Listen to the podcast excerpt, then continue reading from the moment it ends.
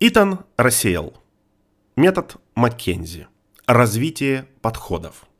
Знание основных подходов к решению проблем по Маккензи еще не означает, что вы можете сейчас же с их помощью начинать завоевывать место в бизнесе. Простого применения этих подходов, основанных на фактах, структурирующих и выделяющих основные гипотезы, недостаточно. Даже две бизнес-проблемы никогда не бывают полностью одинаковыми. Для того, чтобы найти лучшее решение проблемы, мы всегда должны искать свои варианты ее решения. В этой главе я расскажу, как сотрудники фирмы подходят к решению различных проблем и применяют методики Маккензи для достижения лучших результатов. Проблемы не всегда являются проблемами. Иногда ваши клиенты сами формируют для вас задачу, которую необходимо решить. Но перед тем, как с головой уйти в работу, еще раз проверьте, является ли поставленная проблема на самом деле проблемой. Бывшие сотрудники Маккензи, имеющие за плечами опыт научной работы, сравнивали процесс решения бизнес-проблем с процессом постановки диагноза в медицине. И то, и другое имеет дело с системой. Так, пациент, приходя к доктору, говорит ему, что предполагает у себя грипп. Он рассказывает о симптомах, болях в горле, головных болях и насморке. Но доктор не соглашается сразу же с заключениями своего пациента. Для начала он просматривает историю болезни, задает несколько вопросов и только после этого ставит окончательный диагноз.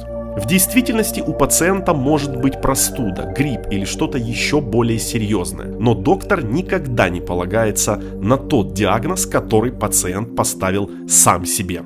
В Маккензи также обнаружили, что клиенты очень часто ставят себе диагноз не лучше, чем пациенты на приеме у врача. Зачастую они формулируют задачи в весьма туманном виде. Во время своего первого проекта я работал с одним нью-йоркским инвестиционным банком, который сформулировал задачу так. Нам необходимо повысить прибыльность компании. Применительно к медицине это все равно, что сказать доктору «я себя плохо чувствую». В другом случае нам поставили задачу проработать возможность расширения одного из подразделений компании.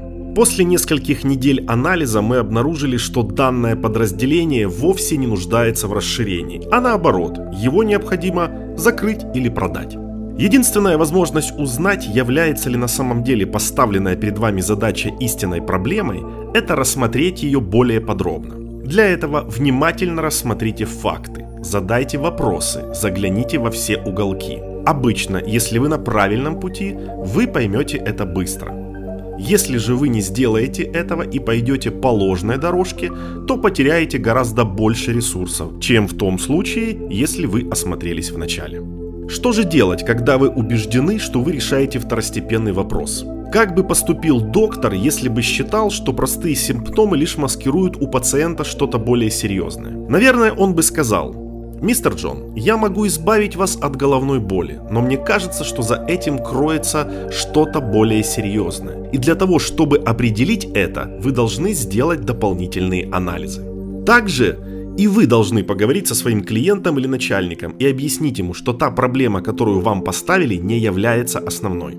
Для того, чтобы на самом деле решить задачу, необходимо решить другую проблему. Если вы представите данные, подтверждающие ваши предположения, то ваш клиент либо примет ваши предложения, либо предложит вам работать дальше над уже поставленной задачей. В этом случае вы выполните свою обязанность действовать в интересах клиента. Не изобретайте колесо. Часть первая.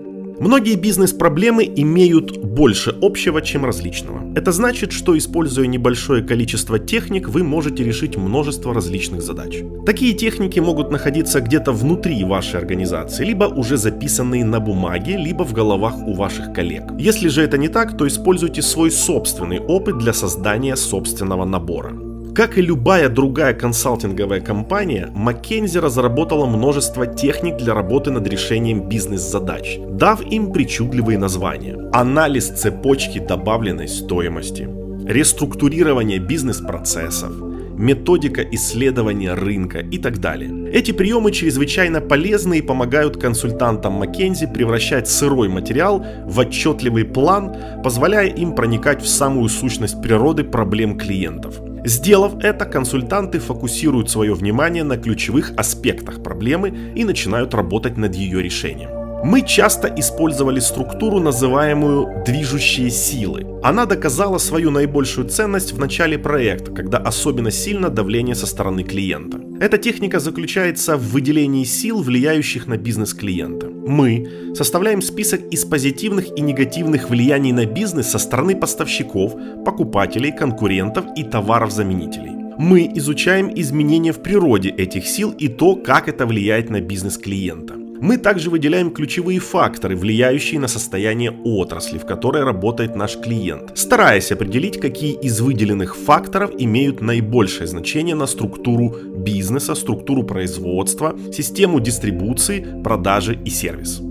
Каким бы бизнесом вы ни занимались, такая структура поможет вам не только зафиксировать текущее положение в конкурентной среде, но и поможет вам в понимании того, как эта среда способна меняться. Попробуйте применить такую технику. Этот анализ кажется достаточно простым, но он может серьезно стимулировать вас к тому, чтобы заниматься стратегическим планированием. Такие структуры действительно помогают в самом начале работы над проектом. Например, на первом году моей работы в компании я присоединился к команде консультантов, работавших с одним из ведущих инвестиционных банков с Уолл-стрит. Нашей задачей было помочь в реорганизации технологического подразделения. Все руководство высказывалось за перемены в этом департамента, но за такие перемены, которые бы не коснулись того, как обслуживались именно их компьютеры. Департамент IT был огромен, в его состав входила еще дюжина субподразделений, и он был окутан такой паутиной связей, что у меня по коже пошли мурашки. Наша команда даже и не представляла, с чего же начать.